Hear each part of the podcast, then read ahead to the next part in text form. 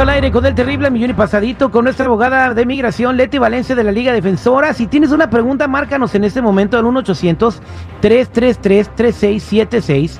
1-800-333-3676. Y hoy vamos a hablar sobre las personas que están en procedimientos de deportación y si ya tienen que olvidarse de sus casos de migración o pueden seguir peleando. Es un buen mensaje el día de hoy, Mileti. Buenos días.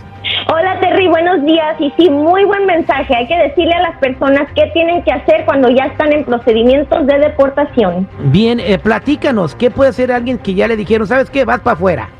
Bueno, primeramente cuando uno recibe ese aviso que te dice ahora te tienes que presentar en frente de un juez, eso no significa necesariamente que ahora ya tienen una orden de deportación. Lo que significa es que ya comenzaron los procedimientos de deportación, pero el juez te va a dar una oportunidad para presentar tu solicitud de alivio migratorio. Muchas personas, por ejemplo, cuando ya reciben este aviso dicen, no, yo quiero pedir el asilo. Entonces se presentan en frente de un juez y le presentan el caso de asilo y le explican por qué no pueden regresar a su país, qué es lo que está sucediendo en su país o por qué los están atacando y con eso pueden solicitar el asilo para que ahora tengan ese estatus protegido y se puedan quedar aquí. Wow, entonces es lo único que tienen que hacer.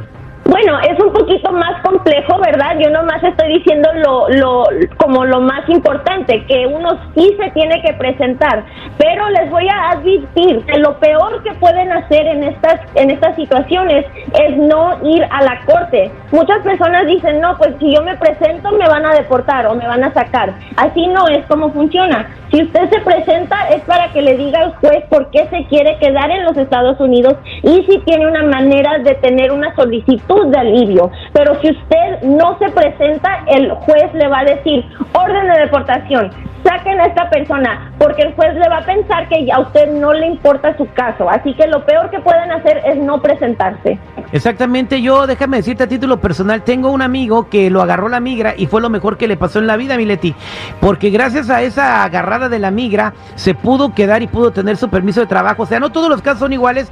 Él eh, pues tuvo todos sus hijos nacidos aquí, tenía un excelente récord, tenía mucho tiempo viviendo en los Estados Unidos, oyeron su caso y se pudo quedar, gracias a que lo agarró la migra.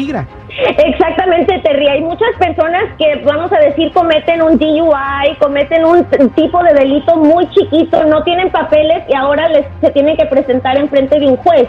Pero el alivio que pueden pedir se llama cancellation of removal, o sea, cancelación de la deportación. Y si uno tiene más de 10 años ya en los Estados Unidos, lo más probable es que le pueden dar la residencia y si no la residencia, les pueden dar un permiso de trabajo y un seguro social. Así que no siempre es una situación mala. Como dices tú, pueden haber muchas oportunidades donde les sacan ahora el alivio migratorio y los dejan quedarse aquí.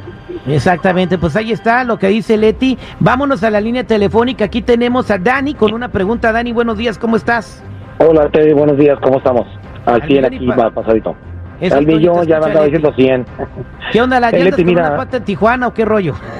Sí, casi, casi, me ando llorando. Pero mira, Leti, mira, espero que me puedan ayudar. Yo entré en el 89, mi prioridad era febrero del 2011, pero a mí me detuvieron la migración, digo, la migración, me agarraron con DUI en el 2011 y por eso ya me iban a deportar y yo ya no me presenté y ahorita tengo miedo de hacer algo que me vayan a querer deportar. Ah, Tú dices tu fecha de prioridad, ¿tenías una petición sometida bajo tu nombre? No, mi petición, mi papá es ciudadano, mi mamá es residente, mi hermano es ciudadano, me casé con una ah, ciudadana y tengo un hijo nacido aquí. Ya tengo 40 años aquí en Estados Unidos.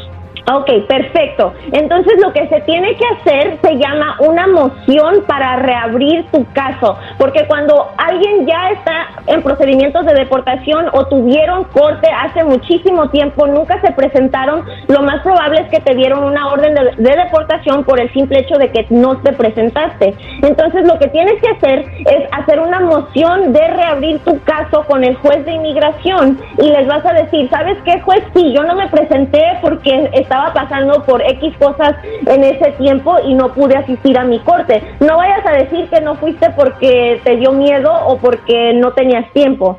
Pero si puedes reabrir el caso, ahora el juez te va a decir, ok, ¿por qué quieres que reabra tu caso? Tienes ahora una manera de arreglar tu estatus y tú vas a decir, sí, tengo una esposa ciudadana, tengo padres residentes y tengo muchas maneras de que ahora yo pueda arreglar mi estatus. Un juez no te va a dejar reabrir el caso si no puedes presentar una forma de alivio. Entonces, si no tuvieras, por ejemplo, una esposa ciudadana que te pueda pedir, no puedes nomás reabrir tu caso para que te quiten esa orden. Pero como si tienes forma de tener un alivio migratorio, esa es la mejor manera para poder reabrir tu caso y te quiten esa orden de deportación. Pero por nada del mundo vayas a solicitar la residencia sin primeramente encargarte de esta orden de deportación, porque entonces no nomás te van a negar la, la, residencia, sino que otra vez te pueden dar esa orden de deportación. Así que mucho cuidado, nomás abre tu caso y luego vas a buscar este alivio migratorio. Ok. Sí, le dime, o- oye, Terry, consígueme el número para irme para allá inmediatamente. Ok, este, yo te, Te yo te lo consigo con mucho gusto. Ella se va a comunicar contigo. Gracias, Leti. Para toda la gente que también quiere hablar contigo, ¿cómo te pueden encontrar? Nos pueden llamar al 1-800-333-3676, 1-800-333-3676 y les recuerdo que la consulta es gratis y también trabajamos en defensa criminal y en casos de accidentes. Gracias, Terry. Un abrazo, que estés muy bien.